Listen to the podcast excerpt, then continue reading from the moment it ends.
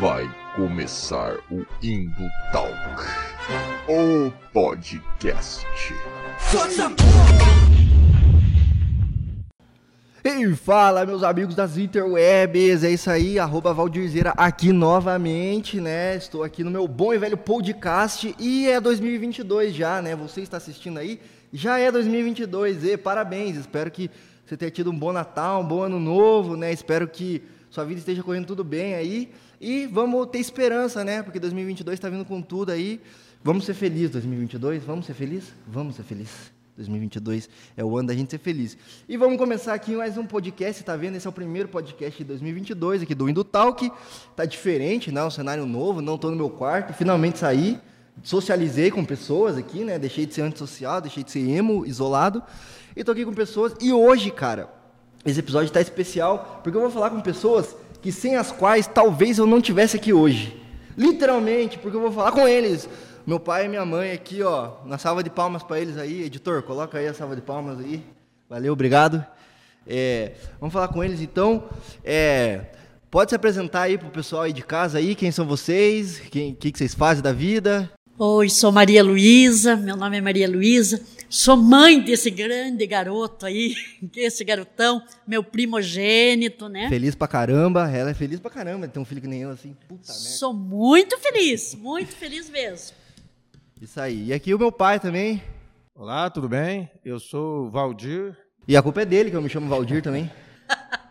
eu sou Valdir. É... Tenho muita satisfação em ter um filho.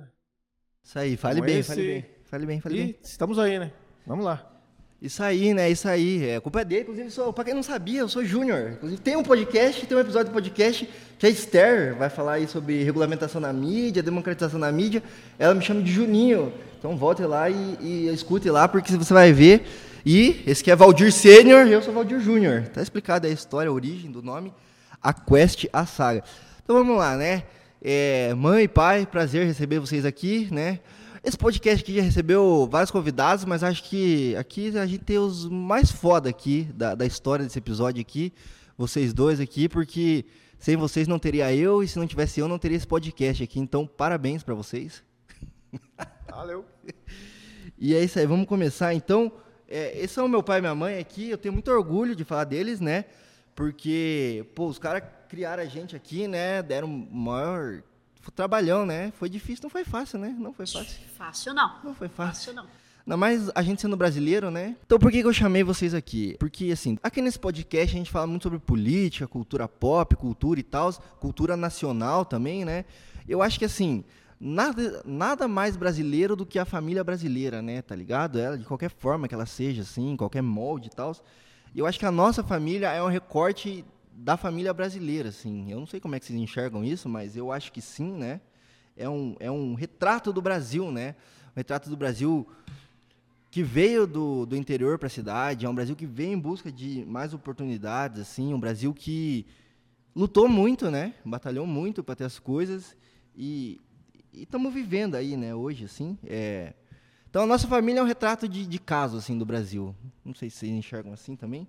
Mas eu acho que é isso. Então, muito obrigado pela presença de vocês aí aqui nesse podcast. Então vamos lá, mas antes de começar, deixa eu só dar uns recados aqui para você que é da minha audiência aqui, cara. A gente tem um site, a gente tem www.indotalks, a gente tem Instagram. Esse aqui está vendo no YouTube provavelmente, mas está no Spotify também, está em todos os lugares. Enfim, o editor aqui, que provavelmente sou eu mesmo, vai colocar tudo na tela aí para você, ficar bem fácil de achar, não se perder, tá? E deixa eu te falar, cara, deixa eu te falar. A gente está com alguns projetos muito bacanas para 2022 aí, precisando de apoio. Então, cara, dá like, se inscreve no canal, tá? E a gente está com um canal no Telegram agora também, tá? Onde eu vou compartilhar links aí é, de livros e tudo mais. No decorrer do episódio, talvez eu fale mais sobre isso, mas vou deixar o link na descrição também. Se inscreve lá no Telegram e, cara, se você precisar de livro barateza, se você precisar de quadrinho barateza, que tem muita gente que assiste que gosta, eu vou caçar na Amazon e procurar um link mais barato e deixar no Telegram. Então, se inscreve lá, cara, de graça, pá, não paga nada por isso e cara, vai ter os melhores livros pelas melhores promoções, assim. Bom, vamos lá então, né, pessoal? Vamos lá, pessoal. É... Já dei meu recado aqui, tá? Brigadão aí, audiência. Show de bola. E vamos pro papo aqui, né? Porque a gente não pode enrolar muito hoje, né? que o estúdio aqui tem que devolver daqui a pouco. Mas o esquema é o seguinte, pessoal. É, trouxe vocês aqui para a gente contar um pouco da história da nossa família, né? Eu acho que talvez tenha muita gente que vai se identificar com a história, assim, principalmente vocês dois, né?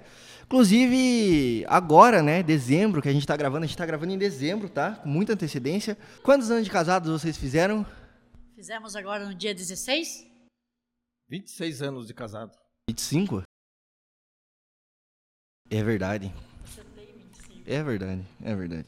26 anos de casado. 26 é bodas do quê? 26. Procura aí no- na internet aí. Bom, enfim, 26 anos é muito tempo, né? Muito. É muito mais do que eu tenho. Eu fiz 22 ontem. Não, Esses 25. 22 22 mais, mais uns. Mais uns. O que, que é O isso? que, que é isso? Não que é sei que, isso, Alexandre? não sei que porra que é essa aí, Alexandrita, mas parabéns pelas bodas de Alexandrita de vocês. Parabéns. Parabéns. E, meu, assim, é legal, eu gosto muito da história de vocês, assim, inclusive daria um livro, sabia? Daria um livro, a história deles aqui, porque vocês se, moravam na mesma cidade e foram se conhecer aqui em Curitiba, né? É, na verdade, nós já se conhecia lá, né? Mas, Mas nunca conversava. Mas não... Não tinha vínculo. Nós morávamos, eh, a família se conheciam, mas cada um na sua casa e ninguém conversava um com o outro. Não conversávamos entre nós. E nós era vizinho lá ainda. Nós Duas quadras. vizinho. Duas quadras. A- aonde, aonde que era isso? Em Jaguariaíva. Jaguariaíva, interior do Paraná. Então, Norte Pioneiro. Então, nós nascemos no interior, né? Aí, como todo jovem sonha em buscar algo melhor, viemos para a capital. É, é muito e ou né? Se conhecemos aqui.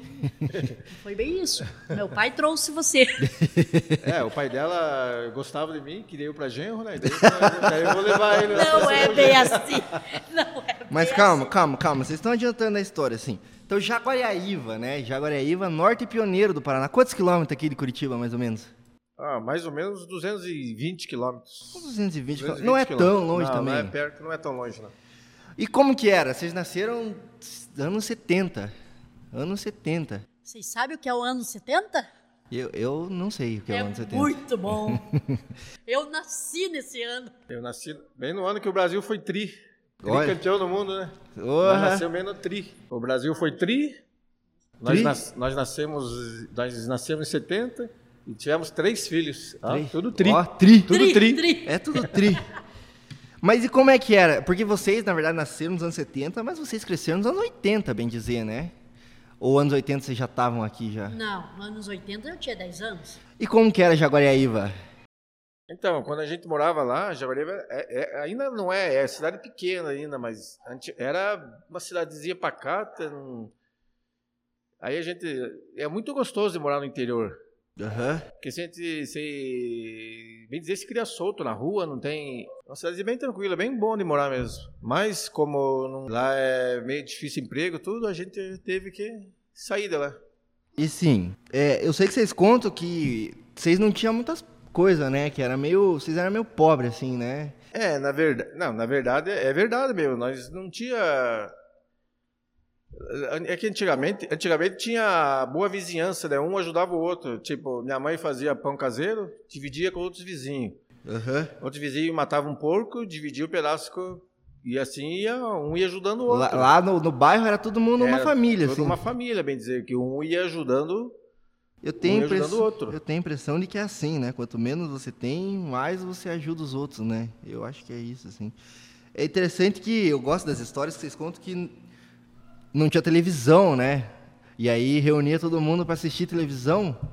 Quando, quando, alguém ti- quando alguém comprava uma televisão, era uma festa. É, na verdade, quando nós era criança, era poucos vizinhos que nós tínhamos. Então, o único que tinha televisão lá era na, na casa nossa, lá em casa. Ah, lá de você. Então vocês eram os boys lá da rua, Aí- então é isso que é? é, Vocês eram os playboy da que rua. eles falavam, né? Aí o pessoal ia tudo em casa lá, assistir televisão. Aí mais tarde tinha uma pracinha lá, o- a pre- o prefeito colocou uma televisão na praça lá, aí todo mundo ia pra praça, assistir televisão lá na praça lá. Aham. Mas eu tava falando com o pai aqui sobre a infância. O pai falou que a casa dele era os playboy, que eles tinham televisão, né? Na- lá naquela época, né? Tua casa tinha televisão? Minha casa tinha televisão, foi paga em 24 parcelas. Fazia crediário pra comprar televisão? Fazia crediário para comprar TV, geladeira. É assim que a Luísa Trajano ficou rica, sabia? Abrindo crediário com juros exorbitantes era Os pobres comprar. Casa Bashir. Casa, Casa Bashir. Bashir. Casa Bashir. Ainda existe lá em Jaguariúna. Jaguariaíva, né? Casa Bashir. E como é que era, assim? e, é, o pai falou que a galera era muito carente lá em Jaguariaíva, no começo de primeiro, assim. É- Era carente financeiramente, né? Mas vamos dizer que o emocional não era. Era todo mundo feliz. Nós brincamos. Criança, sim. Criança, criança não se preocupava com boleto a pagar. É, né? não tem boleto pra pagar, Criança tá, tá não tem risada, boleto a né? pagar. A única coisa que a gente se preocupava era o horário de chegada de pai e mãe do, do trabalho em casa, que a gente tinha que deixar tudo arrumado, né? Senão apanhava. Senão, é, mas era nós, nós, eu, a minha família, nós morávamos num bairro da empresa. Bairro da empresa. Bairro da empresa. Qual bairro empresa? Matarazzo. Bairro Matarazzo. Matarazzo é famoso, não é? Famoso, Essa ele galera tinha- Matarazzo. Jaguariúna f- é, era uma das era uma das poucas é, renda que tinha dentro da cidade era empresas Matarazzo. Fazia o que lá? É, Ela começou, não foi na minha época, já era fábrica de tecidos, né? Tecido. Tecido, mas ela começou como frigorífico. Se for lá estudar a história de Jaguariúna, vocês vão ver. Matador de porco? Frigor- frigorífico, isso mesmo. Porco, Por- banha, porco. né? Eles tinham Porco, muita é, banha. Era só, era, era só Banha- porco banha- mesmo. Era só porco. Banhas, banhas matarazzo. suíno. Vá ver a história das banhas matarazzo. Você trabalhou lá também? Não, não. Eu trabalhei. Trabalhou Matarazzo? Eu trabalhei já na eu trabalhei eu acho que um ano quando era Matarazzo, daí quando morreu o Conde, dono? né? O, O dono. Conde, o Conde. Conde Conde Francisco. Francisco Matarazzo. Que ano é isso? Que ano é isso? Quando eu vim embora para já Mas é o quê? Em O- 1990. 90? Em 90 já era Cianê. Não, mas que você trabalhou lá, que morreu o Conde. O Conde morreu. e Eu Nossa. não tenho precisamente quando ele Mas morreu, era mas era, era dos uma anos 80. final- finalzinho dos anos 80. Mas, mas a Cianê continuou na mesma linha de tecidos. Tecidos. Mas o que eu te digo assim, 1980, 90 mais ou menos. 1990 tinha Conde no Brasil. Você sabe o que é isso? Conde, que o cara é dono da cidade. Isso é cabuloso, né? Isso é cabuloso. O cara era dono da cidade. Porque o 37 que ele morreu? E Mas ficou a família, né? Cuidando das indústrias então, Matarazzo. mas é porque é isso, é condado. Conde vem de condado, que é o dono de um pico de terras, que é um pedaço lá, né? Um pedaço de terra o cara é dono, basicamente. Todo mundo que mora nessa terra tem que pagar um, um, um aluguelzinho pro cara. Veja aí, você falou também que você morava no bairro da fábrica, né? Bairro da fábrica. E olha aí, isso é interessante porque, sabe o que é? É, tipo, é o processo de industrialização do Brasil, né? E do mundo também, né? Porque o que, que acontece? Chega uma fábrica numa cidade e essa fábrica precisa de mão de obra, né? Precisa de gente para trabalhar. E aí os cara, os, os trabalhadores, eles vão ficando perto da fábrica, né? E aí a fábrica dá umas casinhas para as pessoas, né? Tipo, morar assim. Não é isso? Isso. Isso aconteceu quando chegou a também lá, na, lá em Jaguariúna, quando chegou a indústria madeireira, né? Madeireira. A fábrica de papel. A Pisa, a né? Pisa. A Pisa é construiu muitas casas. Só Clabin. que forte, forte, hoje já não tá tão mais, né? Porque ela acabou já o não papel, é mais né? Ninguém usa também, papel não é mais. mais Pisa. É, é, a Pisa, quando chegou, o que mais entristeceu a população jaguarivense foi exatamente que ela buscou mão de obra fora da cidade. Para construir a fábrica, era mão de obra da cidade. Depois, quando veio a fábrica, o forte da fábrica, foi construído para Fora, fora, fora. mão de obra de fora. Porque não tinha pessoas preparadas e, e não foi incentivado. Não né? foi ensinado, né? Ensinado. É, ninguém nasce sabendo. É, mas é que eu sempre digo, né? Esses grandes industrialistas aí, os caras não tá nem aí, né? Pro trabalhador, né? Os caras só querem colher o dinheiro. Mas interessante isso. As pessoas moravam na cidade que era do lado da, da fábrica. Tipo, a fábrica era o coração da cidade.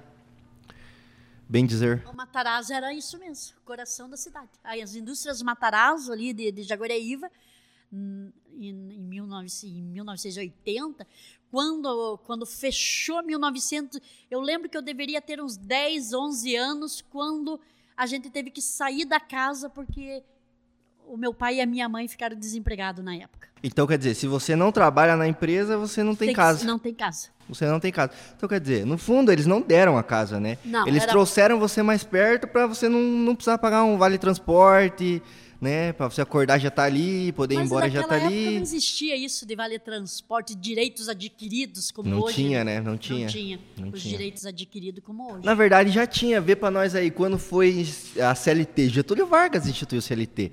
1930, mais ou menos, assim. Só que o que que aconteceu nessa época, anos 80? Quem que estava no poder político do país?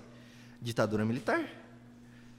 É, e como que era politicamente isso lá? Vocês não... Para vocês era indiferente quem estava no poder?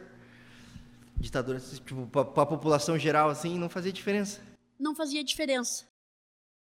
Não fazia diferença, porque a, a população em geral, ela não tinha. é, inclusive hoje, se você for ver a minoria, é, ela não tem esse, essa, essa, vamos dizer, essa mente de que, que a política envolve tudo. Sim. A política hoje envolve tudo. Mas Sim, em inclusive... 1980 É. se discutia muito dentro de casa, mas da porta era até proibido falar da porta para fora. Aí outra, em 1980 nós era criança, o que nós entendíamos de política, nada. Mas a gente ouvia falar, né? Sim, Não, mas- Eu lembro que já existia dois ou três partidos, Arena, MDB, É, o, M- o PMDB, é o PMDB que Arena saiu. e é, inclusive, MDB, mas aí. só. era Arena e MDB Só só. dois partidos tinha.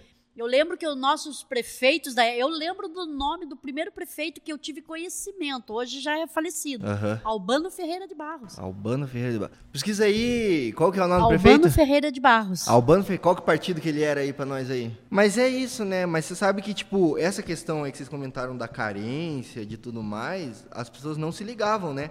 Não. Mas estava intimamente ligado com a questão militar no poder, né? Porque o voto, até para você votar, um, um churrasco era o meu voto. Não, hoje até hoje, né? Hoje ainda, ainda não está muito Ah, Não mas tá muito mas diferente. hoje ainda é mais, mais difícil, vamos dizer assim, que as pessoas aí, tem a maioria das pessoas já entende que o meu voto vale muito mais É. do que um- uma Não carne. sei, não sei se é a maioria, né? A gente viu aí 2018, não sei se é a maioria.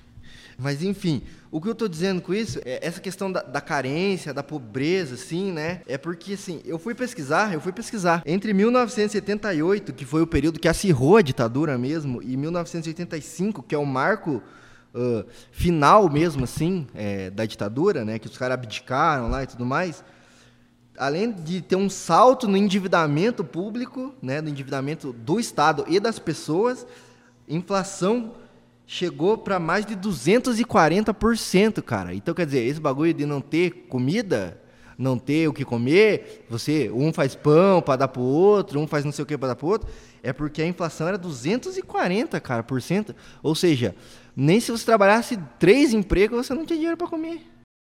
É, essa data de 1985, eu já tinha 15 anos. 15 anos. Aí eu já tenho mais precisão do que era realmente necessidade Necessidade. Por quê?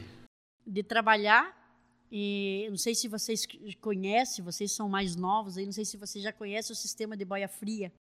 Não conheço, eu sou muito jovem.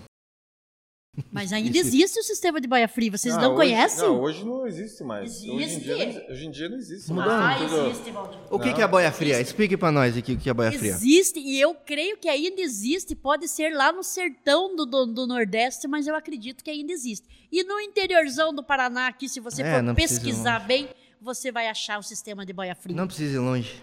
Não precisa ir lá longe, mas aqui no interior do Paraná você ainda vai achar esse sistema. Geralmente aqui em Castro, Castro aqui perto de Jaguari- Jaguariaíva, era onde a gente ia. Uhum. O que, que é o sistema de boia fria? É a colheita de batatinha, a colheita de feijão. Eu, com 15 anos, a minha mãe. é, o meu pai saiu trabalhar fora, e porque na cidade já não tinha mais trabalho, Uhum. e deixou nós lá. E a minha mãe, para não ver os seus filhos chorando de fome, literalmente de fome, que nós comíamos couve que, que a minha mãe plantava no quintal, é, nós fomos, ela pegou os, os filhos mais velhos, inclusive eu que sou a primogênita, é, pegava os filhos mais velhos e ia no sistema de boia fria. O que, que é o sistema de boia fria? Chegava um ônibus ou um caminhão, sem segurança, sem nada ali, a gente, eles pegavam na cidade de Jaguariaíva e levavam para a cidade de Castro, na colheita de batatinha, a qual eu fui. Na colheita de feijão eu não conheço, não posso falar. A colheita de batatinha é literalmente no sol. Você olha aquele sol, não tem sombra. Não tem sombra, é um, é um descampado, porque a batata vem da terra, terra. né? Você tem que Certeza. apa- Certeza que vem da terra. ela vem, ela vem da terra, ela não é uma árvore como é o- as laranjas, como é as coisas. Então, porque tem gente que não sabe, Valdir, que a batata veio da terra, né? Tem gente que pega no acha que Informação. vem no supermercado. Isso. Não, é verdade. Isso. E, então, ne- nesse sistema de boia fria, você leva a sua marmita. Por isso que é chamada de boia fria. E essa marmita não tem onde esquentar. Então, deu a hora do almoço, você vai comer aquela comida gelada. O café, na época, nós não garrafa térmica não era todo mundo que tinha, não. Então, nós levávamos em garrafa de gasosa. Então, aquele café também ficava gelado. E você tomava aquele café. Por isso, chamado de boia fria. Né? Porque o alimento era gelado. É boia comida, né? Boia comida, isso mesmo, boia comida, sistema de boia fria. E nós eh, fazíamos a colheita e enchia as marmitas de batata para poder ter o jantar. Isso era o nosso em 1980 80. e alguma 85. coisa, na sessão de 80, nos anos de 80. É isso, a inflação tá. Você trabalhou em boia fria também? Não. Eu tenho o Ratinho, né? Seu Meu irmão. irmão Ratinho, meu Inclusive, irmão tem uma história bem legal, né? Não, eu fui, mas eu fui mais passeio, que. Passeio da boia fria, você imagine. Mas tem a história do Não, Ratinho que é bem não, legal, né? A que- é história do meu irmão. Não, mas é que, na verdade, eu, graças a Deus, o meu pai era bem. Meu pai trabalhava na Copel, ele era funcionário público, minha mãe também funcionária pública. Copel, pra quem não sabe, companhia elétrica. Companhia de Energia do Paraná. Aham. Então, a meu pai era funcionário público, minha mãe também. Eu, graças a Deus, tive uma infância até que razoável. Não Razoável. foi eh, lá uma vida boa, mas foi ele. uma. É, ele era, o- ele era. A família dele era o playboy ali da cidade. Isso, por isso que eu casei com ele. Mas como. Daí que eu conhecia a Piazada lá, tinha muita amizade. Aí eles iam trabalhar lá por dia com os caras, eu ia junto com eles lá. Inclusive fui com, com o irmão dela, que hoje é, virou meu cunhado, né? Na época você nem Na imaginava. época nem imaginava. Hoje ele é meu cunhado, o Ratinho. Um abraço pro Ratinho Um lá. abraço pro vereador. Vereador lá de Jaguaribe. Hoje, ele é vereador hoje ele lá é em Jaguaribe. vereador da cidade. Vereador, depois de muito tempo tentando, graças a Deus conseguiu. Conseguiu. Conseguiu se eleger lá. Mas o que eu te digo é, é assim. Qual que é a história do Ratinho? Da Boia Fria? Então, daí o Ratinho, é o Ratinho, na na verdade, ele, como a, a- ela falou, eles precisavam trabalhar, né? Então, e ele, ele ia lá. Só que ele era pequenininho, ele, ele Por era isso que o meio- nome dele era Ratinho? daí ele era meio ruinzinho de serviço também. né? Era criança, gente. Tem que entender que ele era criança, 11 anos. Defender aqui, né?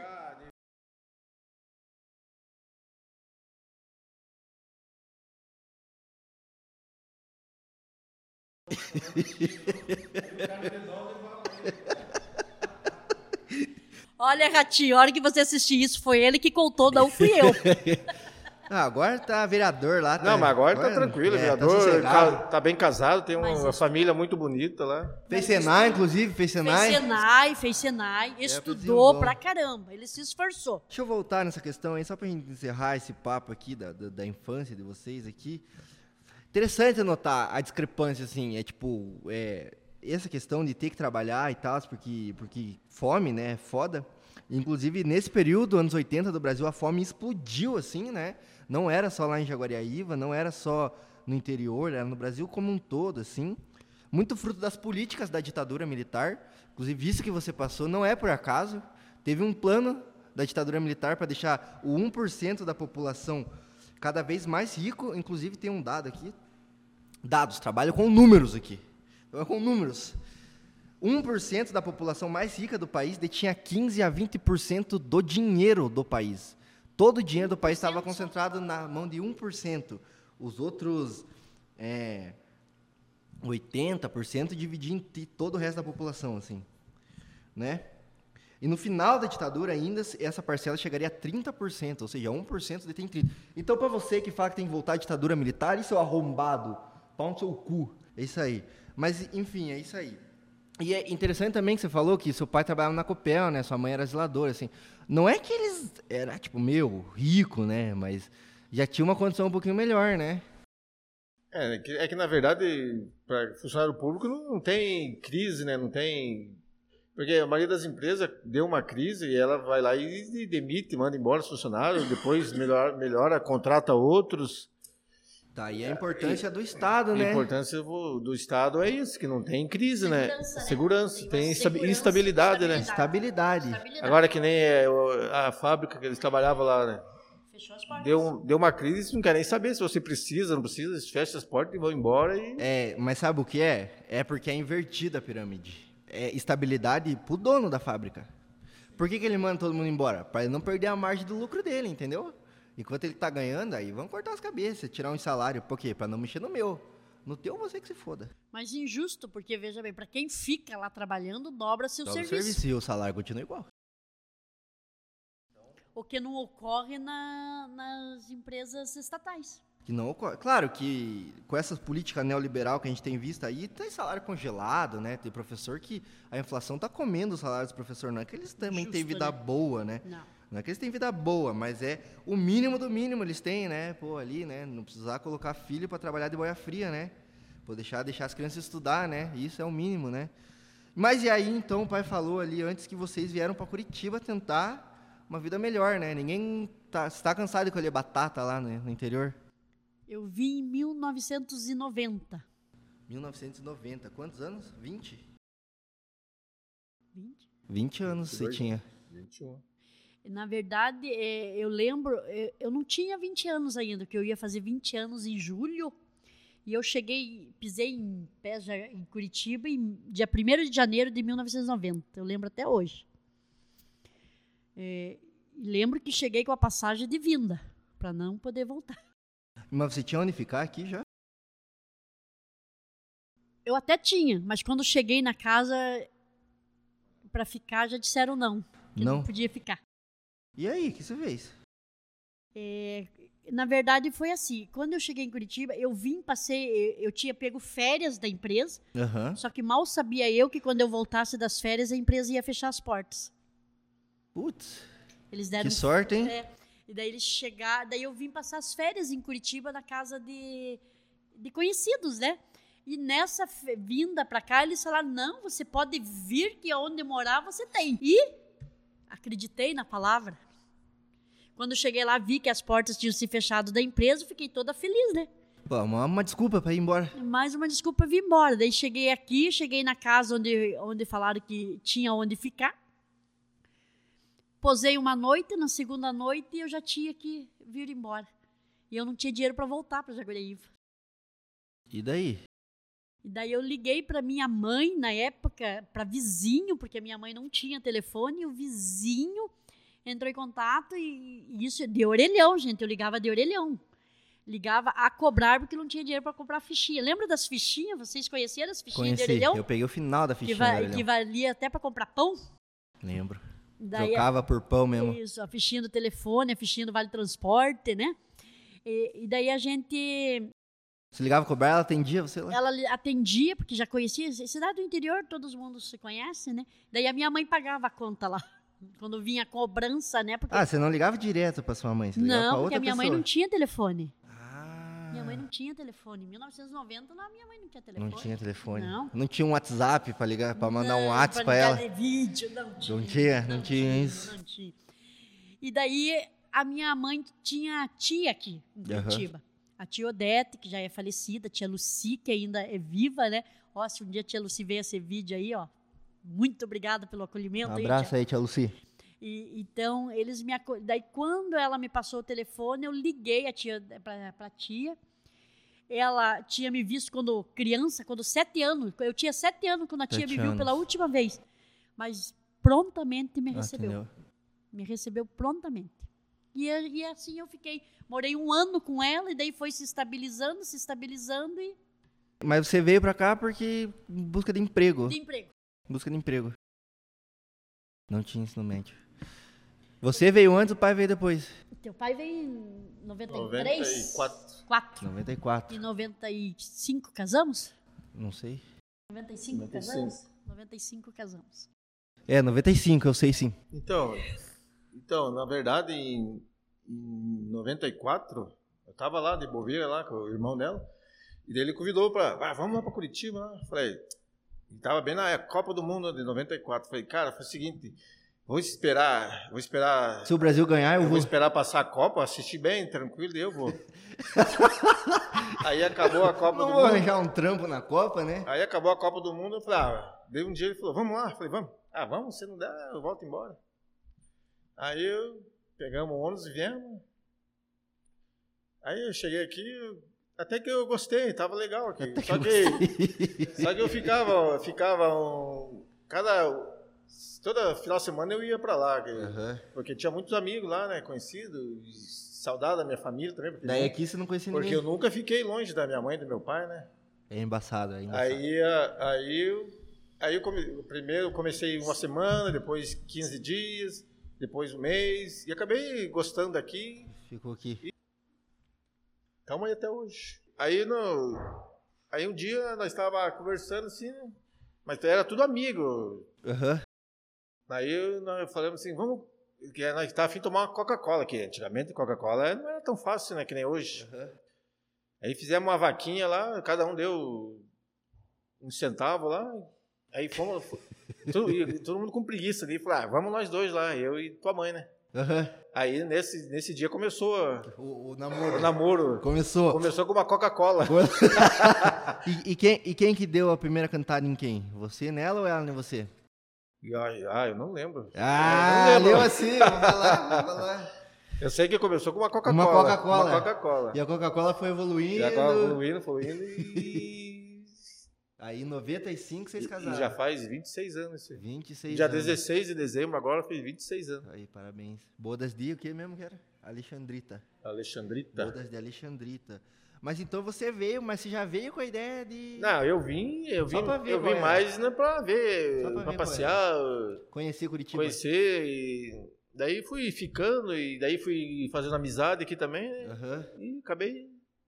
Mas daí você, Ficando. mas você veio, tipo, eles chamaram você pra algum trabalho, alguma coisa assim? Não, eu falei, ah, eu vou lá, eu tava sem fazer nada Sem lá fazer também, nada. né? Daí eu falei, Quantos anos você tinha, mais ou menos?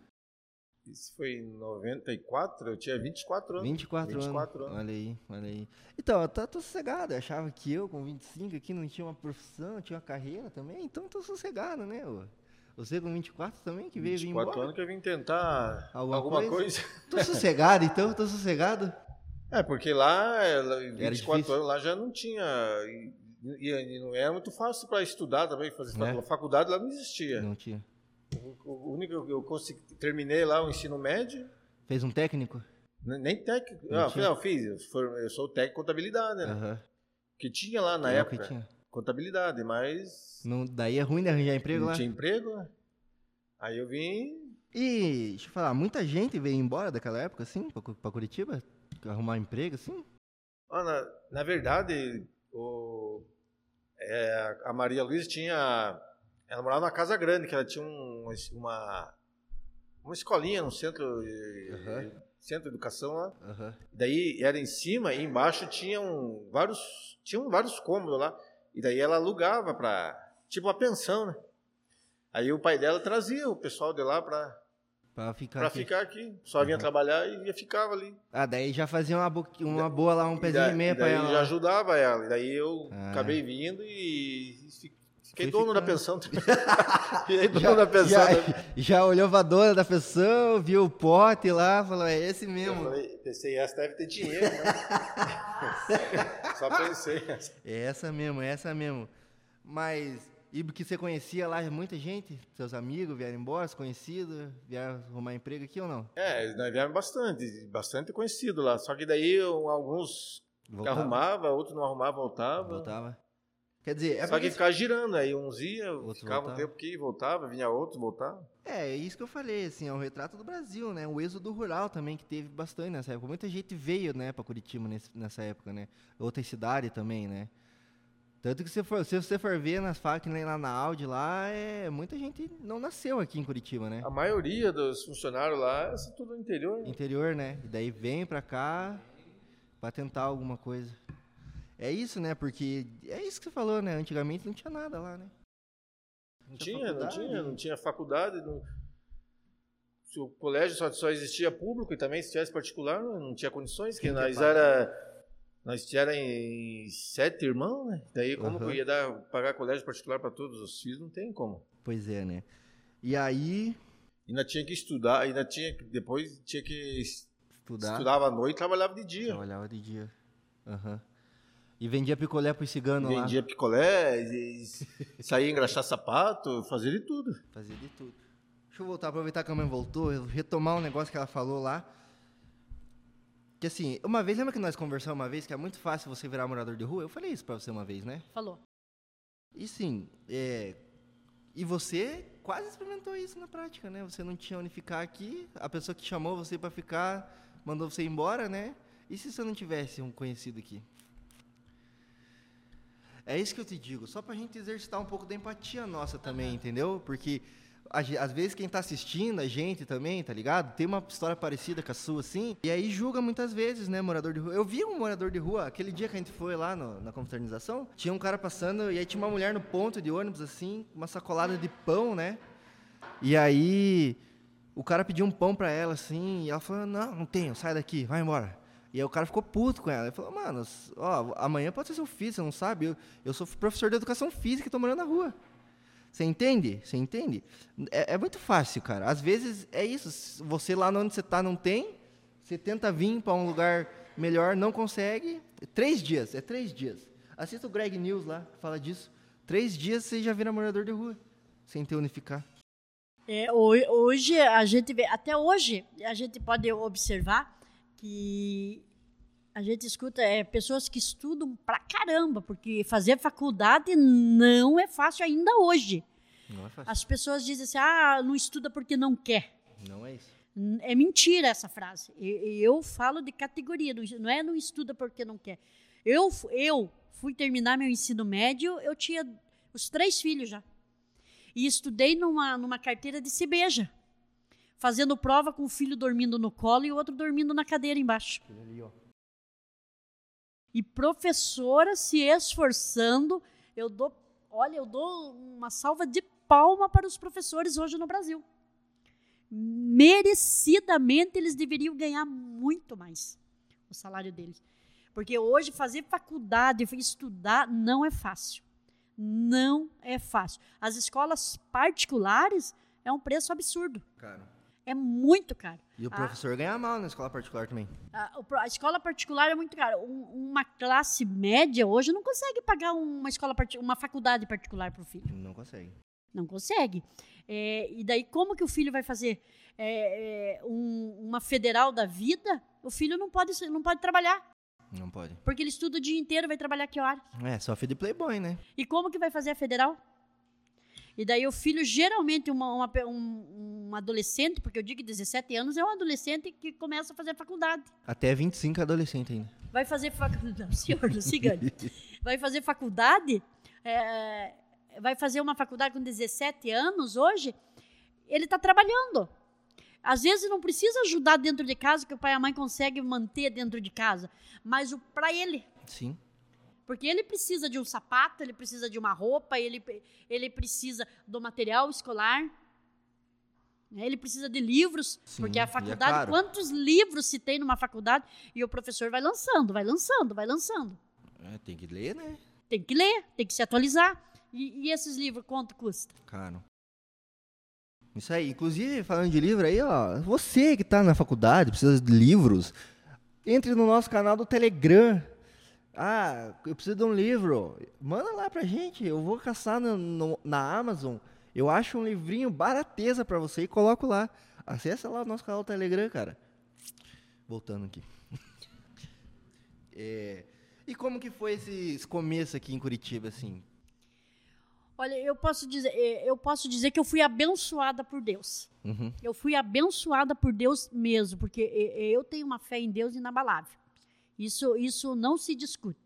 Não se discute mesmo. E tudo que foi realizado na minha vida, eu creio que tudo tem a direção de Deus e o poder de Deus. Porque eu cheguei em 1990, no dia 1 de janeiro, não tinha o ensino médio, não tinha o ensino médio. Eu tinha começado pedagogia, é, não existia pedagogia, era- na época era é, contabilidade, magistério, e propedêutico que chamava. Vocês conhecem o propedêutico? É, é, era um preparatório para você fazer faculdade. Mas é, que ele não te Cursinho, dava. então? Era, é, ele era um ensino médio hoje. e Você fazia três anos de propedêutico, mas que não te formava em nada. Ah, só por fazer só. Só para fazer o ensino médio, entende? Só para dizer, eu fiz o ensino. Na época era segundo grau. Tá? Não era ensino médio, era segundo grau. E eu cheguei, eu não tinha, eu tinha, eu fiz o primeiro ano de magistério e parei de estudar para trabalhar. Eu trabalhava de doméstica. Quando cheguei vim para Curitiba, eu queria algo melhor, mas eu sabia que se eu viesse para Curitiba eu ia trabalhar do quê? Empregada De doméstica. empregada doméstica. Mas não foi isso que aconteceu. Deus, Deus ele abençoou a minha vida. Eu comecei a trabalhar no dia 16 de janeiro de 1990 Uhum. numa empresa. Hoje é, Pode era- falar o nome, pode era- falar o nome. Era um plano de saúde, é um plano de saúde, um dos planos de saúde na época, em 1990, era um dos melhores planos de saúde, Aham. a Unimed de Curitiba. Aí, paga nós, Unimed. Ó, propaganda aqui. propaganda, hein? A Unimed de Curitiba. E, e, e pensa, eu fui fazer uma entrevista para servir cafezinho. Uhum. Sabe, eu saí empregada, sabe aonde? No setor de faturamento da, da Unimed. Porra, E eu não tinha o dinheiro. ensino médio, hein? Mexia com o dinheiro. Faturas da- das empresas. É, eu consegui, eu passei nesse teste com um curso que eu tinha acabado de fazer em Jaguariúna, o curso de datilografia. Nossa, mãe Vocês conhecem curso de datilografia? céu. Máquina de escrever. máquina de escrever. Porque na Unimed, em 1990, não era, computador, não era o computador que fazia as faturas. Era a máquina de escrever, Na mão, vocês faziam. na mão. Vocês pensem? Nós fazíamos as faturas para Curitiba inteira na máquina de escrever. Meu Deus. E o teste que eu fiz foi a máquina de escrever. E passou. Passei. Eu fui... Sabe escrever ainda hoje? Máquina de escrever? Sei, Sabe não? sei. Olha Se tivesse uma máquina de escrever ainda hoje, eu fazia. Vamos comprar uma máquina de escrever aí. É? Olha aí. Devia ter trazido nós fazer um teste aqui. Eu sei usar a máquina de escrever.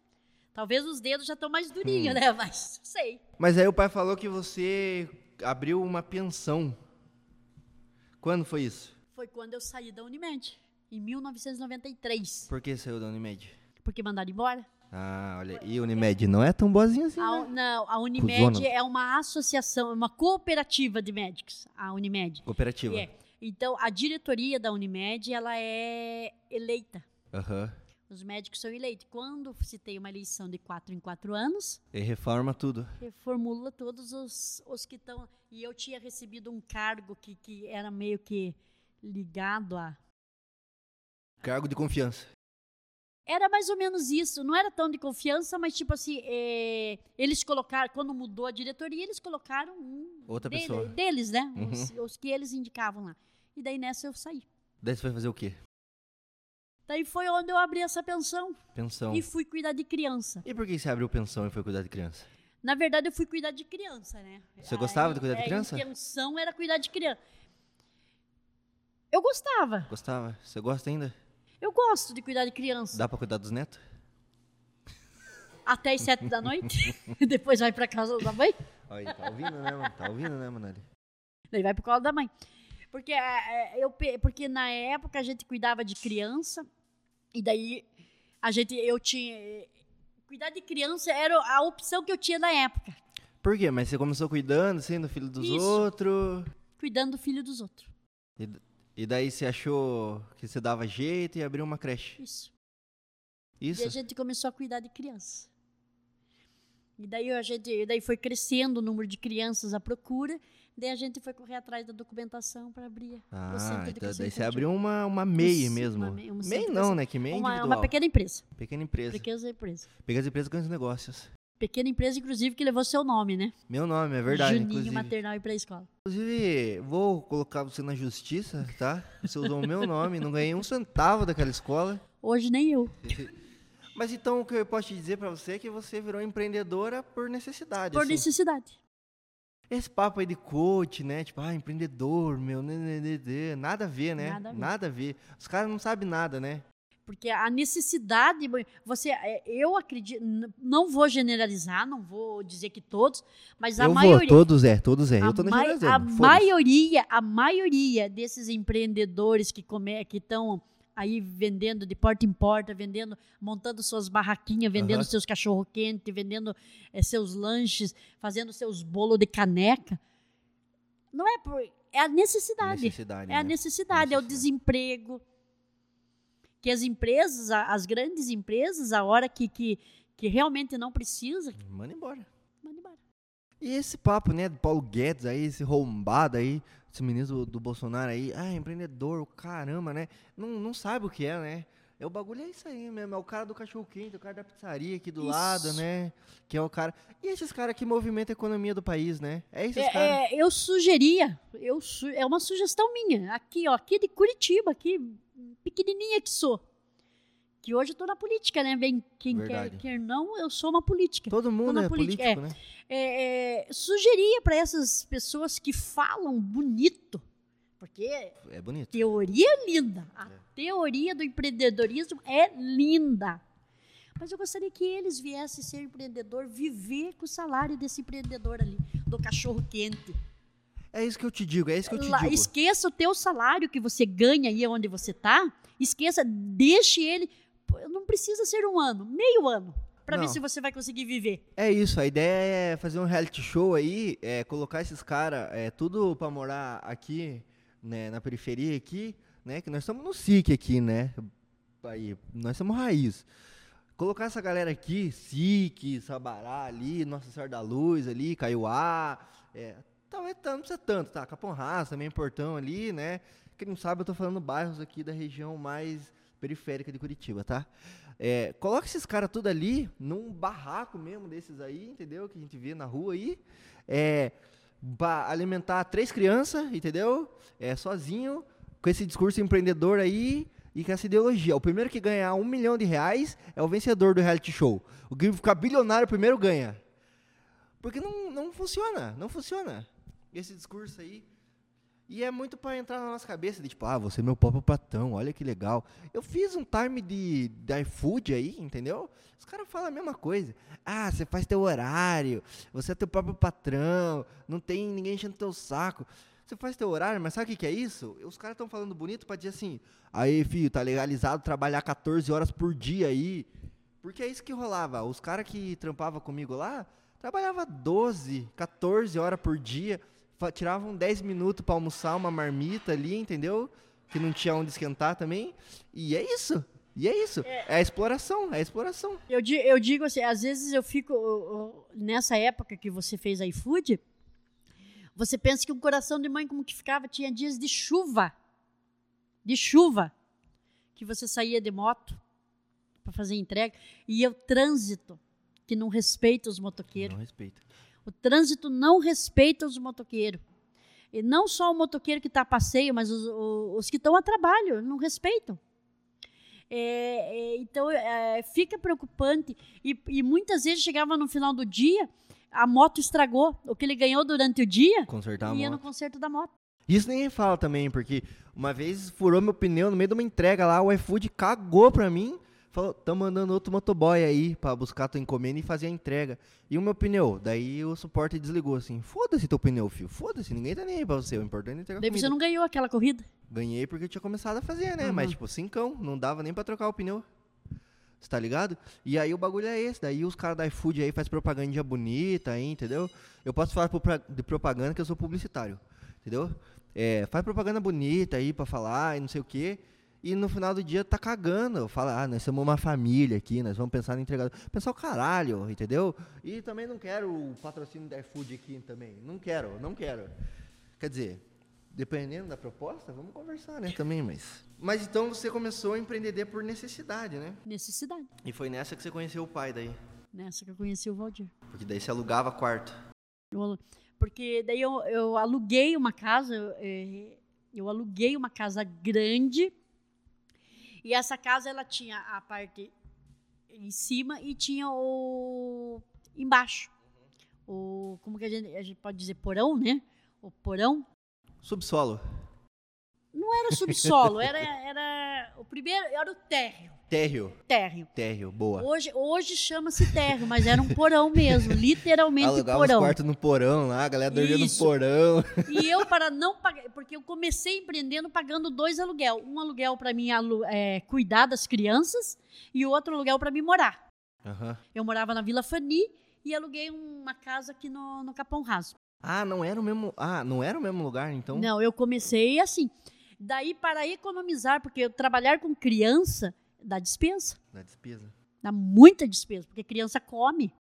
E come, né? Criança E eh, do toma pobre come água. mais, né? Né? do pobre come mais, Di- né? Diz que, diz que criança não come, criança come, gente. Come muito. E, e eu, para diminuir a despesa, eu comecei a morar nesse porão. E para cuidar das crianças, eu morava no porão. E daí eu vi que ainda tinha espaço. E tinha pessoas. Isso. E daí começou a vir pessoas de Jaguareíva. O meu pai veio para cá e começou a trazer pessoas de Jaguareíva. Aham.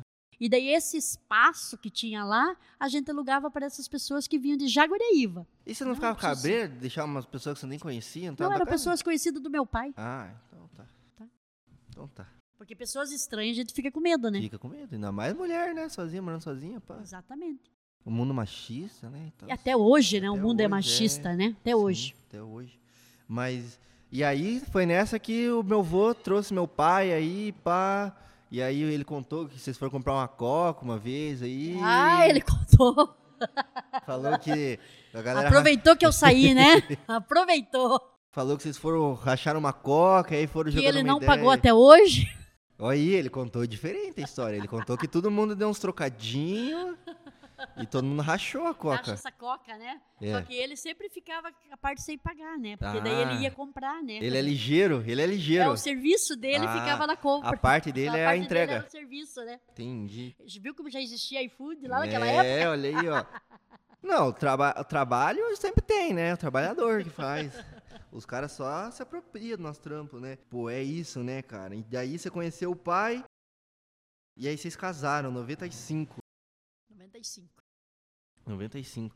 E aí aqui em Curitiba que você virou evangélica. Porque você é evangélica, né? Eu sou. Sou evangélica, Aham. é, sou cristã, Você é pastora Sou também, né? pastora, Pode falar galera. pastora da Igreja do Evangelho Quadrangular. Evangélico quadrangular. Evangelho Quadrangular.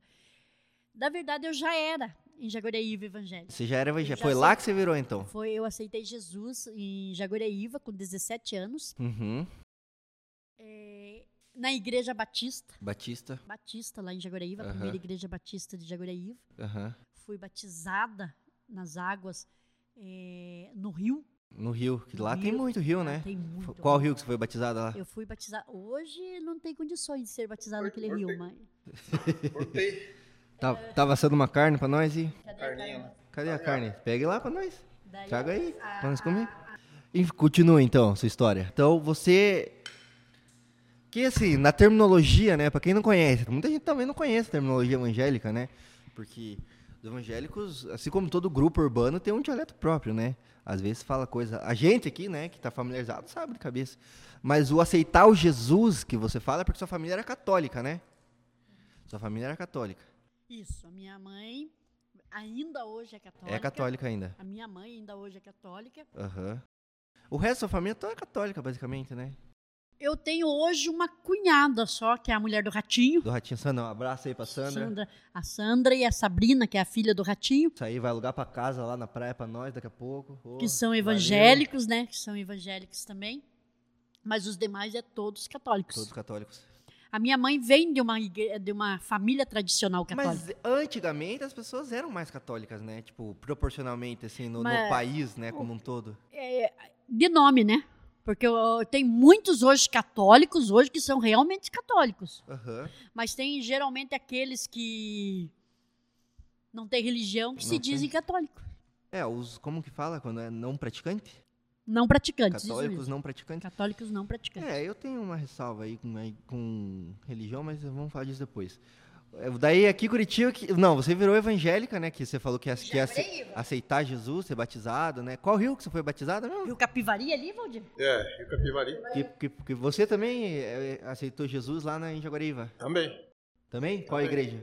Na quadrangular. Não, é na quadrangular. Quadrangular. Ah, você já era do quadrangular de lá, então. Na verdade, a minha mãe era da Assembleia de Deus. né? Assembleia de Deus. Aí, aí eu ia junto com ela. Aham. Ah, Aí a tua namorava- mãe sempre foi Minha evangélica. mãe era então. Aí nós morava perto da Assembleia de Deus, nós ia na Assembleia de Deus. Aí nós mudamos para perto de uma quadrangular, Aham. aí começamos na quadrangular porque era mais perto de Mais casa. perto de casa. Porque daí dava pra ir a pé, né? Aí eu tinha carro, cre- né? aí é, ninguém tinha carro, aí eu cresci na quadrangular e tô até hoje. Até hoje, até hoje. Na verdade, na verdade, quando eu morava lá, eu ia quase todas, que eu tinha muito amigo nas outras igrejas, né? Então Uhum. a gente eu ia na deles, eles iam na minha e era uma troca dele. Evangélica, mas católica você não ia. Também ia também. Ia Ia, também, ia. E você, daí. Mas daí quando você veio pra Curitiba? Aí você continuou na, na Batista? Não. Não? Foi aqui em Curitiba que eu conheci a Igreja do Evangelho Quadrangular. Comeu uma linguiça aqui. É, aqui falando. que eu conheci a Igreja Evangélica Quadrangular. É, motivo, eu não- quando eu cheguei ali na Vila Fania, eu não encontrei uma igreja batista próxima. Uhum. E daí encontrei a Quadrangular e ali permaneci por muitos anos. Posso fazer uma pergunta pra vocês? Por que você, a sua família, né, influenciou assim, né? Dá pra dizer que você cresceu, mas você, por que você virou evangélica assim? Eu fui quando eu tinha 13 anos, 13 para 14 anos, Aham. Lá em Jaguariva? lá em Jaguareíva. Quem era? Não A conheço. Cis- Não, ela já faleceu, a dona Cesarina. Ah, não é a mãe da... Isso, a mãe da Cleusa, Cleusa? a avó da Fran, Um abraço aí. Família grande aqui, vou dar um abraço pra todo a mundo. família Abreu. Abreu, Família né? Abreu, abraço aí pra família Abreu. né? É, eu conheci ela e ela era da Igreja Batista.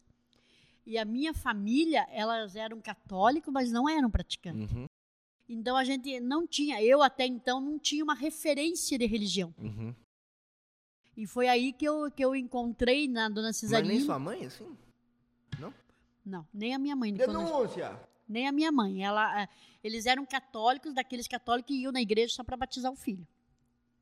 Que no- na religião católica, para você batizar uma criança, você precisa fazer um curso, né? Uhum, Um é. curso de batismo. Qual é o nome do curso? Curso de batismo? Curso de batismo. Curso de batismo.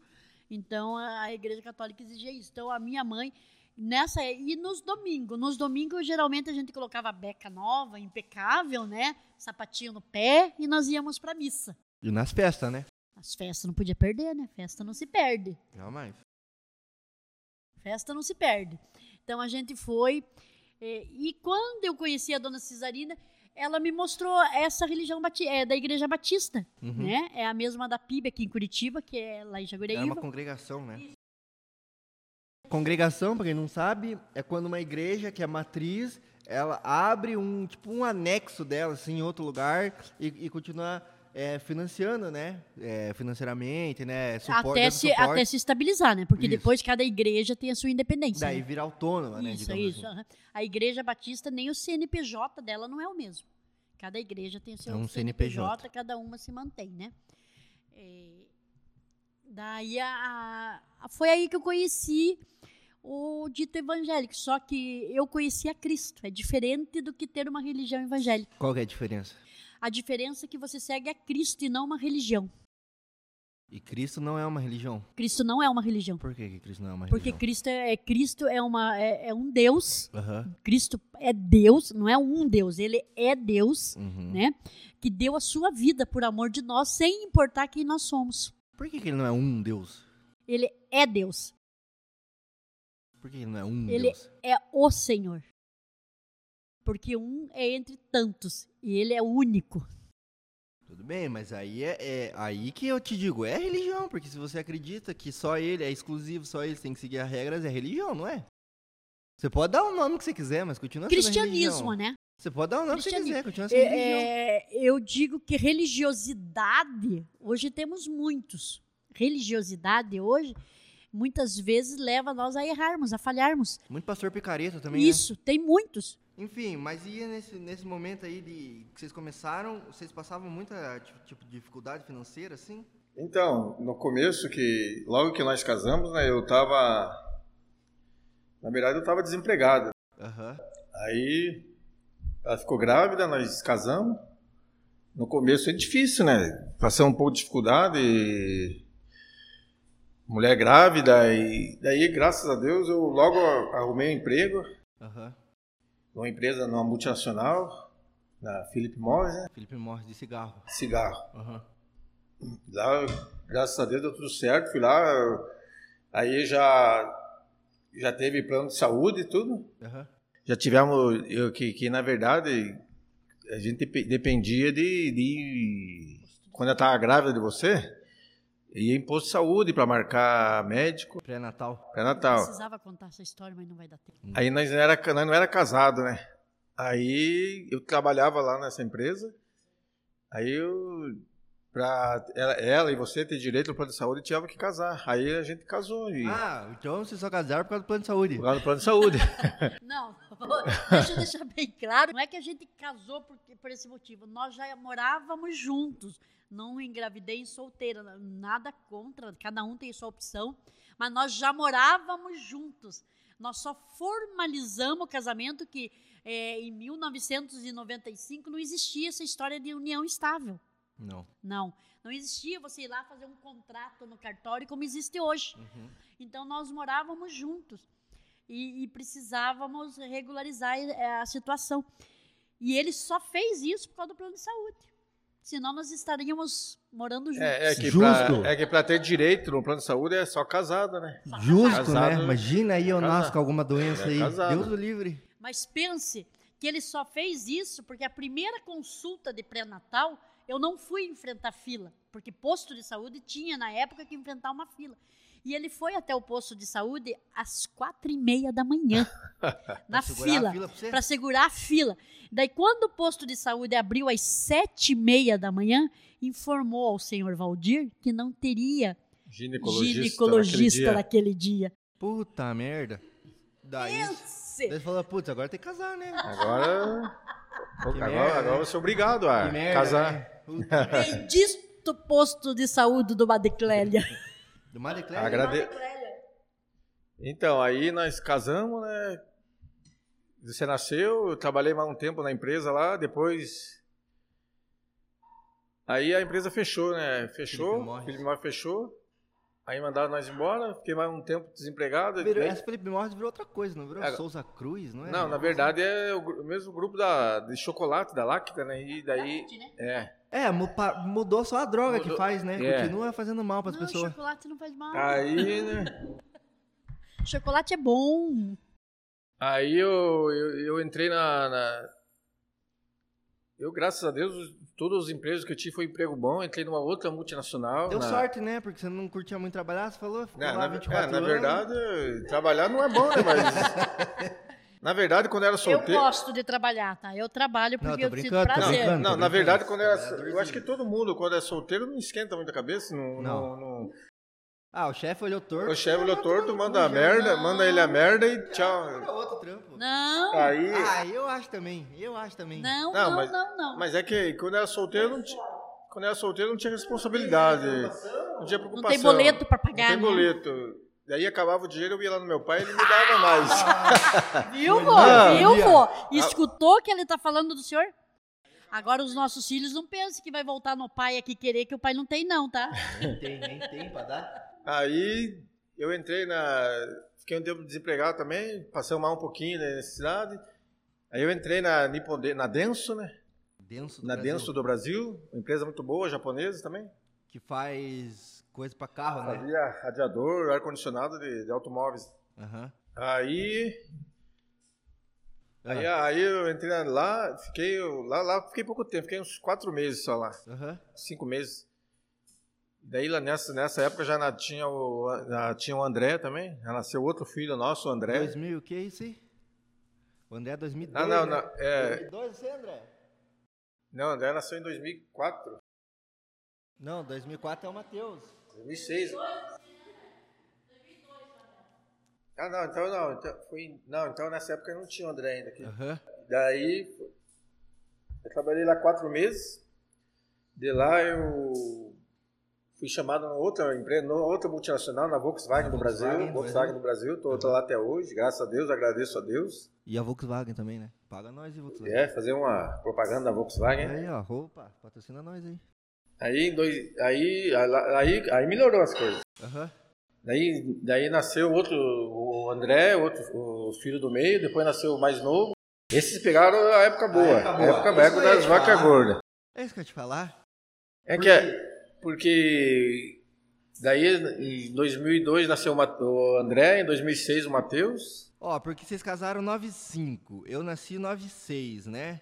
Você entrou na Felipe Morris 96. 96. Aí você saiu Saí em 99. Saí em outubro, não, saí em 96. Não, saí em é, 99. 99. 99. Vamos dizer que é 99. 99. De 99 eu entrei na, na no Denso, ano. no mesmo ano, ano, entrei na Denso, trabalhei quatro meses. Uhum. Aí no mesmo ano 99, 99 também, outubro, dia 13 de outubro de 99, entrei na Volkswagen. 99 Volkswagen, daí tá lá até Aí hoje. tô lá até hoje. Até hoje, né? E você entrou na Volkswagen fazendo o que lá? E lá eu saí só aposentado. Se Deus quiser. Se Deus quiser. E se o Paulo Guedes não, Paulo Guedes não, não meter a mão, né, na aposentadoria do Então, lá na Volkswagen, então, lá na Volkswagen eu entrei como é, montador de montador de automóveis, né? Uhum. Quando é que você sabe quando que entrou a Volkswagen aqui no Paraná? Volkswagen foi em 99, começou 99. em janeiro de 99. Quem era governador Na época era o Jaime Lerner. Jaime Lerner. O Jaime Lerner morreu. Ele... Jaime Lerner e daí, né, e daí o, o, presidente era o Fernando Henrique. Fernando Henrique, né? Já tinha havido plano real, já. Até o Fernando Henrique veio aqui da inauguração da fábrica. Falou, falou é, você vai pagar imposto, ei, fica sossegado. E... Falou lá. Aí eu entrei lá em 99 até hoje e eu, lá eu comecei como montador de automóveis, né? Por que, por que, que eu digo isso? Porque assim, eu lembro, ali uns 2000 e pouquinho, eu lembro que nós tínhamos um uninho. Preto? Fudido. Então, né? É, o, prime é, é, o primeiro carro nosso foi um Fiat Uno, né? E foi massa, ainda que tinha carro, né? Parou de andar a pé. Um Fiat Uno, mas quando chovia, a gente tinha que. na, verdade, tive, na verdade, nós tivemos uns três Fiat Uno, né? Três Fiat Uno. Dois vermelhos e um preto. Dois vermelhos e um preto. E daí foi para o gol. O que, o que, o Uno que não chovia em cima, chovia embaixo, né? Chovia embaixo. É, a gente trocava isso, isso, isso eu lembro. a gente tinha que fazer uma troca, né? Senão você molhava só o pé, quando, né? Quando chovia, não podia sair de casa. Não podia sair de casa. Não, porque eu lembro dessa época aí que a, a gente ia da igreja até, né? E aí a mãe não sabia dirigir também e tal, e aí a gente andava a pé pra caramba, isso aí, batia É, o carro na garagem andava a pé. Andava a pé. Mas é que a mãe não sabia dirigir, né? E por isso que eu te digo, como é que... eu sou uma boa motorista. Como é que foi? E pra você, como é que foi esses primeiros anos de casado, assim? Até chegar o primeiro filho e tal? Passou uns apertos, né? Mas... Foi rápido até chegar o primeiro filho. Mas passou uns apertos, assim? Passam uns apertos. Nós passamos alguns apertos, principalmente quando o Valdir ficou desempregado, né? Começo da época 2000? Começo da época de 2000, né? No final de 90, que seu pai entrou na Volks em 99? Foi, foi. Foi logo que você nasceu. É? Foi logo que você nasceu. Foi 96? em 90, 97. No, foi, uh -huh. foi difícil. Foi bem difícil, que daí o Valdir ficou desempregado. Uh -huh. E emprego não se acha, não se achava e não se acha ainda hoje tão fácil. Uhum. Você acha trabalho. Hoje você acha bastante trabalho. Você vê muitas plaquinhas de contratas. Uhum. Tem muitas placas de contratos. É, mas, mas, veja para nós aí na internet a taxa do desemprego hoje passou dos 14 milhões. Mas você passa, você vê muita. Aqui por, pela redondeza. O problema é, é, o trabalho que, que não é valorizado. Que paga mal, né? Isso. O problema é que paga mal, né? O problema é que, o, o que quem que está dando emprego hoje são os pequenos. 13,5%? 13,5% é, da população brasileira não tem Porque trampo. hoje quem está abrindo portas de emprego são os pequenos. E os pequenos não têm condições de pagar não bem. Não tem, não tem. Sabe o que? Não é que eles não querem pagar bem, eles não têm condições de pagar bem. Você sabe disso, né? Eu sei mais do que ninguém do que isso. Você sabe disso. Eu tinha, eu tinha professores, porque quando eu abri o Centro de Educação Infantil, eh, eu tinha professores. E, e vontade de pagar salário melhor para os professores eu tinha. Não tinha dinheiro. Não tinha dinheiro. Mas sabe o que é? Deixa eu te falar assim, o Paulo, o Paulo Guedes, o Paulo Guedes, arrombado, ele falou que o certo era quebrar o pequeno para salvar o grande. Porque ele falou que é os grandes que, que, que, garantem emprego. Não é verdade. Não é verdade? Não. É o pequeno que garante emprego? O, o pequeno, se você abrir ó, na, na, na banquinha, vamos dizer assim, na banquinha de cachorro quente, por mais que você na banquinha de cachorro quente, você vai lá, quantos funcionários tem ali? Por mais que seja pai, mãe e filho, Uns três. uns três no mínimo, porque tem é uma um, família. É. É uma família. mas é funcionário, é Não, dali e- que sai o sustento para esses Pra funcionários. essa, é uma. Pra essa às família. vezes é duas, três famílias até. Às vezes é três famílias. Uma Às banquinha. vezes vão dizer assim, é, nessa banquinha tem um para fazer o cachorro quente, tem um para pegar o pedido e tem são no mínimo três. E, essa, e é esse pequeno que gira a economia também, porque esse pequeno, o funcionário vai lá e compra carne, compra o coisa pro filho, E para fazer o cachorro quente precisa do pão, Isso. precisa da batata, precisa do e hambúrguer. compra, tudo compra. Agora esses grandes aí, os acionistas, Não é nada de graça, lá, né? Os acionistas, os caras ficam lá investindo na bolsa. É um dinheiro que não volta pra ninguém, um dinheiro que não circula, não gira a economia, não é mesmo? Por que, que, por que, que o trabalhador o, o trabalhador hoje trabalha o ano inteiro contando com o décimo terceiro? Por quê? Porque ele ganha mal. Porque ganha mal. Porque ganha mal. Ganha mal. E os caras querem acabar com o décimo terceiro ainda. Mas e o décimo quarto que já foi acabado? Pô, Existia um décimo quarto, né? existia. Não sei, não sei. Existia um décimo quarto que hoje é chamado de PIS. Pois é, acabou. Aí mais um, E o PIS, o PIS hoje é o jurinho, né? Que a maioria recebe. Mais uma coisa os caras tiraram de nós, né? Arrombados.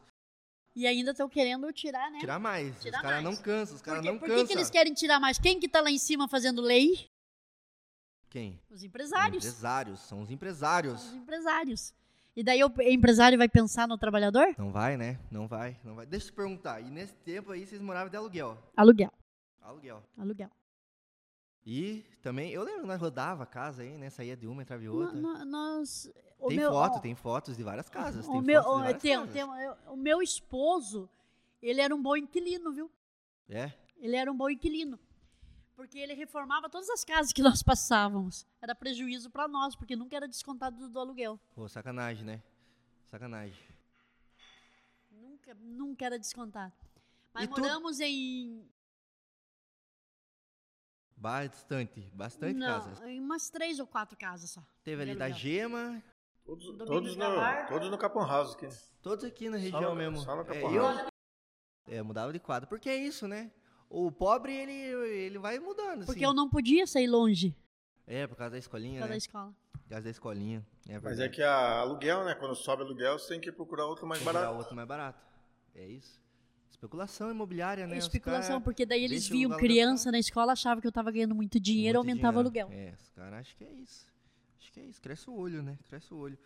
E quando que vocês, assim, compraram a primeira casa? Então, A primeira Aqui, casa, né? a- a Dá primeira- parece que nós temos tem- várias, só- assim. a nós primeira- primeira- agora. primeira e única. Ainda. Por enquanto. Por enquanto. Por enquanto. Vai vendo. Aí, deixa seu like aí pra, pra eu ficar rico e comprar outra casa aqui, cara. Deixa seu like, se inscreve no canal. Penso que ele quer casar também, quer ter a casa dele. É. Então, a- acho que foi mais ou menos 10 anos atrás, né? Nós resolvemos, ah, vamos Na verdade, eu queria comprar uma casa, mas como estava muito difícil na época, ah, hoje ainda está difícil, né? Comprar uma casa. Uhum. Ainda mais aqui no- nesse bairro aqui que é, é meio caro os imóveis. Aham. Então, nós procuramos cara, uma, uma casa, claro, dentro das nossas possibilidades, do, do orçamento que nós tínhamos na época lá. Que não eram muitas, Não né? era muitas. Na verdade, eu, eu não queria comprar um apartamento, eu queria uma casa, né? mas como a situação nossa não estava das melhores, tivemos que optar pelo apartamento. Isso foi que ano? Foi em. Nós estamos em dois- em dois- em 2006, 2010, 2011, mais ou Uma menos. coisa assim. 2010, 2011. Isso. Faz uns 10 10 anos, já. 10 anos já. Aí nós começamos a procurar, procurar um apartamento, Aham. olhamos vários, né? Aí eh, compramos esse aqui. A mulher gostou. Eu, na verdade, eu queria morar em casa, mas. Daí acabei vindo morar no apartamento e gostei. Agora não quer mais casa. Estamos aí até hoje. Tamo aí até hoje. Agora eu quero E, uma mas casa. vocês compraram pelo Minha Casa Minha Vida? Não, Não. não, não, Não. Na época não. A minha, por causa da minha renda, Renda não, eles não passava. foi aprovado pela minha casa, minha vida. Às vezes a renda passava 10 reais. 10 reais, 50 reais, já não é aprovado. Passava, passava uns 10 mil, assim, uma tiveram que pagar um jurão alto ainda, porque não. Não aprovou. Não Mas eles financiaram pela Caixa. Pela Caixa, Caixa Econômica. econômica. Caixa Econômica, isso aí, que não tá financiando casa de ninguém mais, né? Não tá? Tá Não. sim. Não tá, tá mais difícil comprar casa hoje em dia. Caixa Econômica, na época, era o banco dos brasileiros. né? Era, né? É, é, na foi, verdade, foi, é. foi, já foi, né? Mas é. Já foi. E aí, 2000, então 2010, 2011, vocês compraram a casa e aí a vida só decolou, só Aí, melhor. graças a Deus, daí os filhos já foram crescendo, já foram trabalhando, já foi diminuindo as despesas, Isso ou na verdade aumentando também. Isso que eu ia te falar, porque a despesa aumentou, né? Vocês tiveram dois filhos, mas a qualidade de vida aumentou também, né? Sim, claro, com certeza. E o- melhor ainda. O poder, Tivemos três filhos. o poder, não, Depois, três. depois de você, mais dois. mais dois, isso que eu tô falando, isso que eu tô falando. é, mas assim, a família vai aumentando, né? a qualidade de vida melhorou, não melhorou? Eu acredito que sim. Depois, mesmo com dois filhos, mais despesa, a gente vivia bem, né? Então, graças a Deus melhorou. Que sim. depois que o teu pai voltou pro, pro campo de trabalho, que voltou a trabalhar, melhorou. né? Melhorou. Porque daí tem uma renda fixa, vamos dizer assim, mensal, né? Uhum, e foi evoluindo, né? Mas é isso que eu digo, porque eu digo assim, o que eu, o que eu te digo, né? Os dois mais novos, eles já cresceram classe média, né? Vamos dizer assim, né? É, na verdade, eles foram que pegaram a, Fase a, boa. a fase boa, né? Porque o, o Matheus eh, tanto estuda- estudou em escola particular, Particular. tudo, né? O único, o único que estudou em escola particular. Mas, o, por exemplo, o André também, o André só usa Nike, né? É, Pá.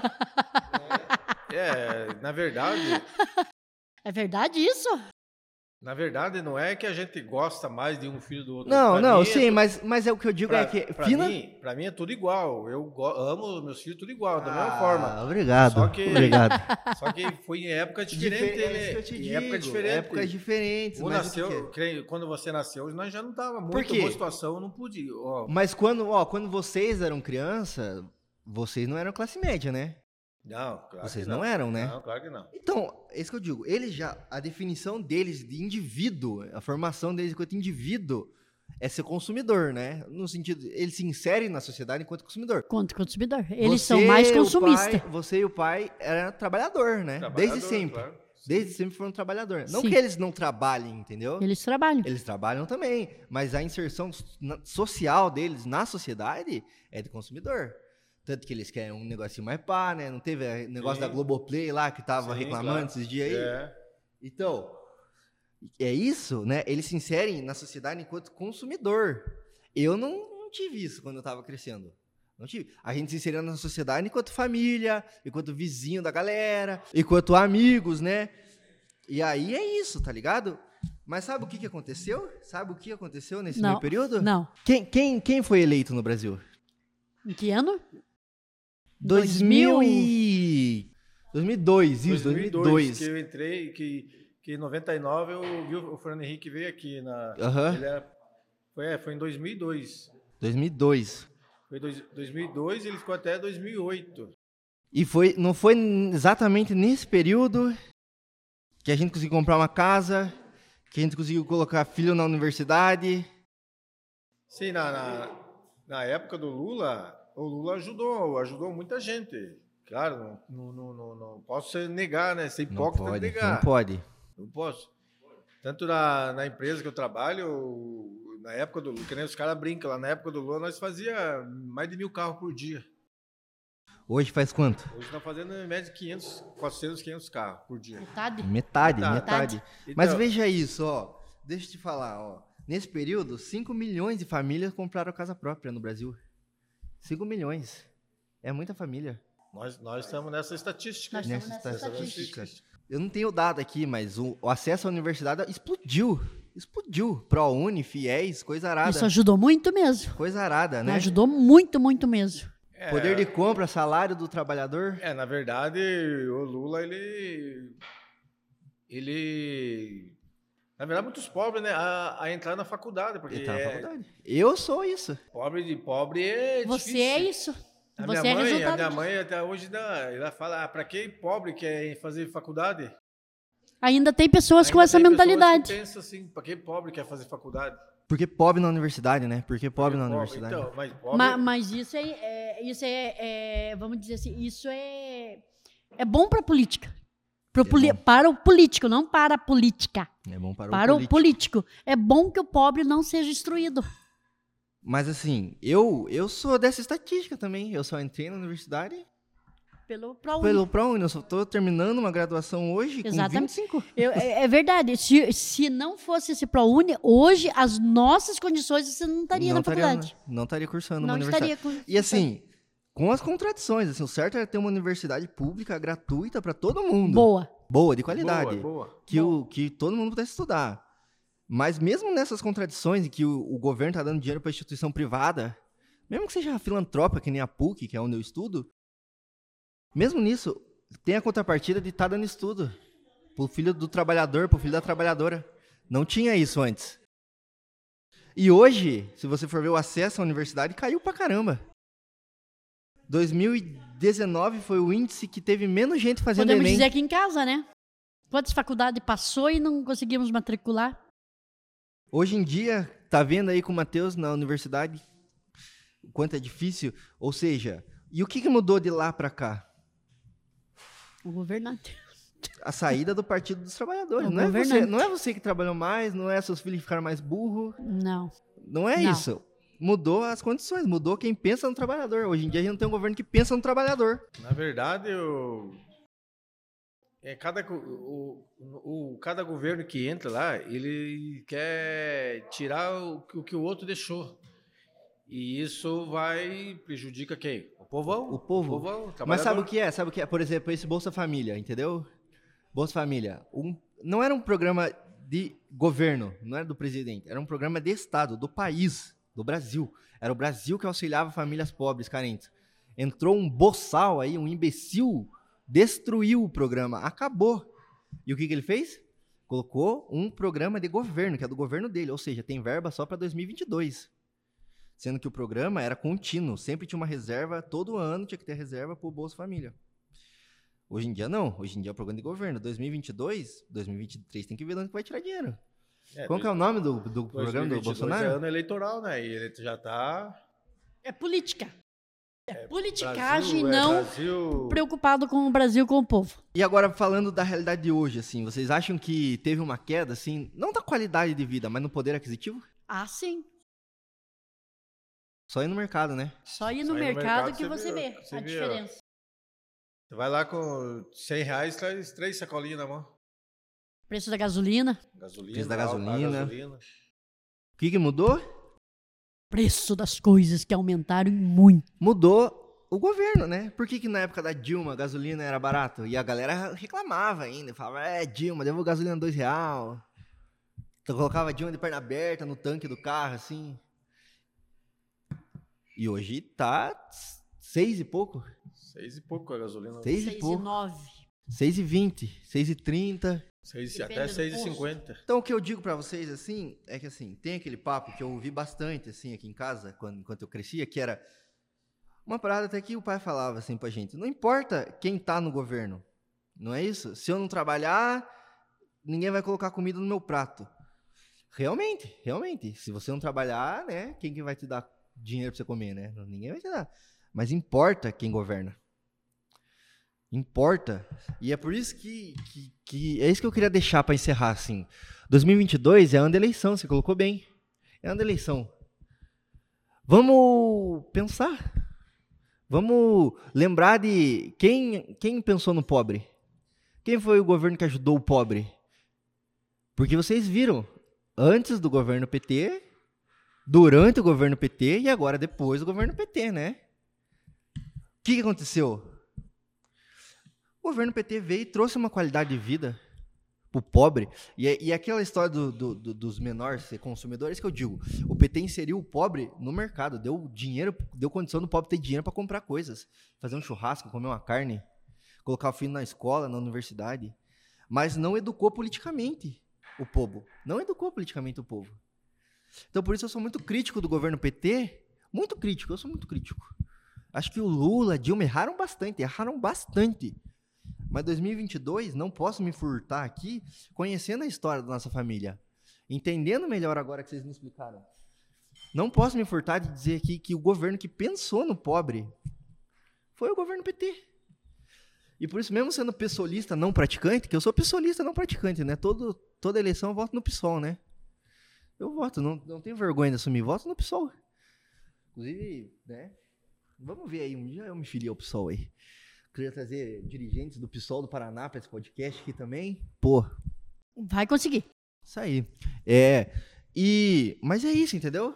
2022 eu não tenho dúvida. Eu não tenho dúvida. E nós temos que pensar realmente na hora da eleição. é, por mais que as pessoas dizem, ah, eu não gosto de política. Mas a política está inserida em todas as coisas que nós fazemos. Tudo. Tudo que nós fazemos. Tudo é política.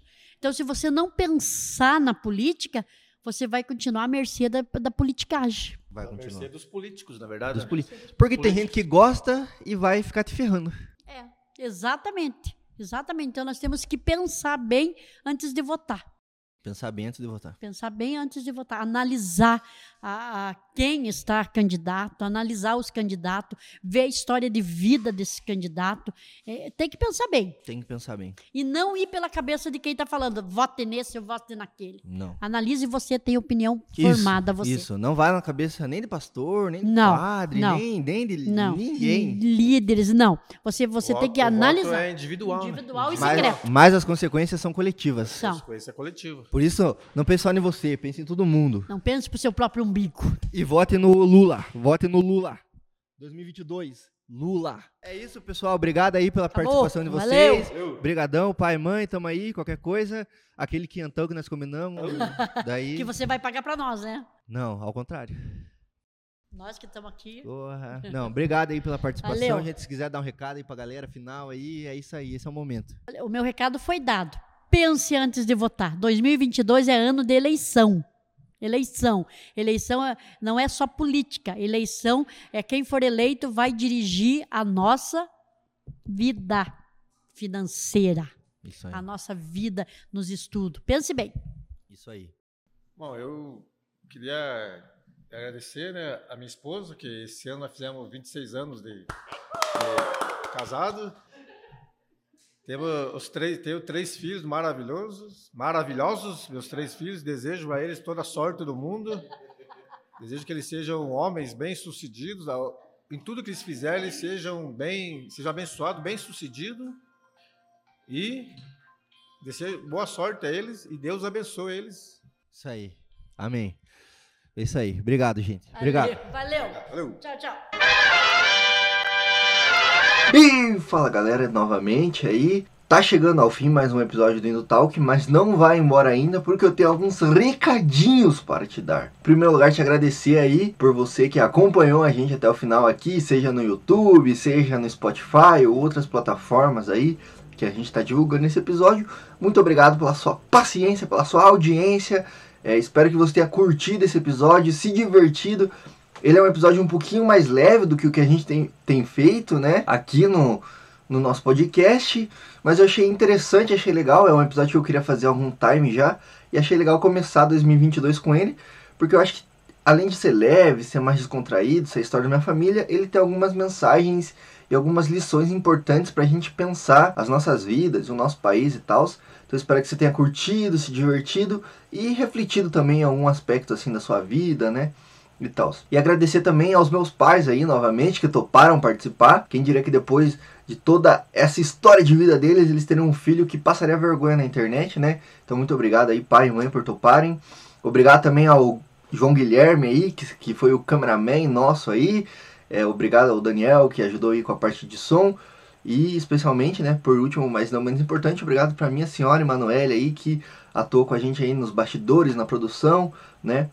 E colaborou com a gente para a produção desse podcast. Então você viu que envolveu mais gente do que o normal, envolveu um cenário diferenciado, né? Porque esse podcast dá um trabalhão de fazer e envolveu outras pessoas também, então vou te pedir a sua ajuda aí, né? Você viu que a gente teve alguns problemas técnicos aí, até queria pedir desculpa já por isso.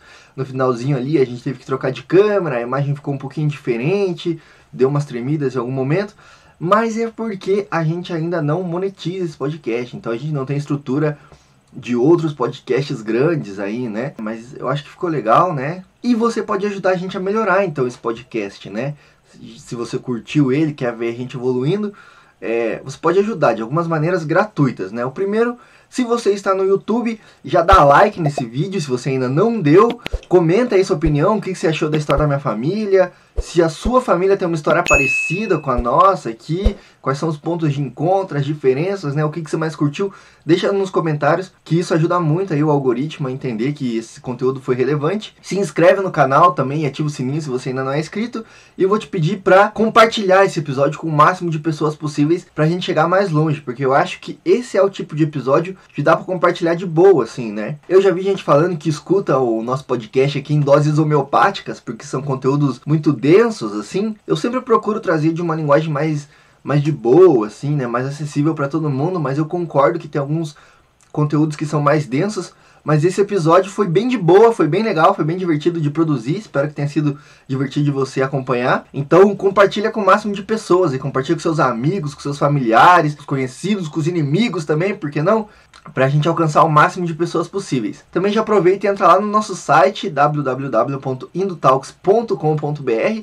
Tem muito conteúdo lá, resenhas, artigos de opinião, é, listas, quizzes para você fazer, coisa arada. Acessa lá e acompanhe a gente nas nossas outras redes sociais também, né? Nós estamos principalmente no Instagram, arroba Indotalks, mas também estamos em outras redes sociais aí. Confesso que eu tô meio off nessas redes assim, né? Não tô postando com tanta frequência, porque também eu faço as coisas meio sozinho aqui, então dá muito trabalho alimentar as redes sociais, mas dá uma força pra gente lá também. E a gente tá também no Spotify e outros reprodutores aí, outras plataformas de áudio, né, de streaming de áudio, a gente tá lá onde você escuta podcast, então a gente vai estar lá. Já segue a gente lá, curte as nossas coisas lá e compartilha por lá também, pra gente chegar ao máximo de pessoas possíveis também. E e, como eu comentei aí ao decorrer desse episódio, a gente tem um canal no Telegram agora lá. Você pode pedir seu livro, a gente vai dar também sugestões de livros, quadrinhos, graphic novels, enfim, um monte de coisa lá que a gente vai garibar na Amazon, assim, procurar os, os livros mais baratezas, assim, para mandar para você lá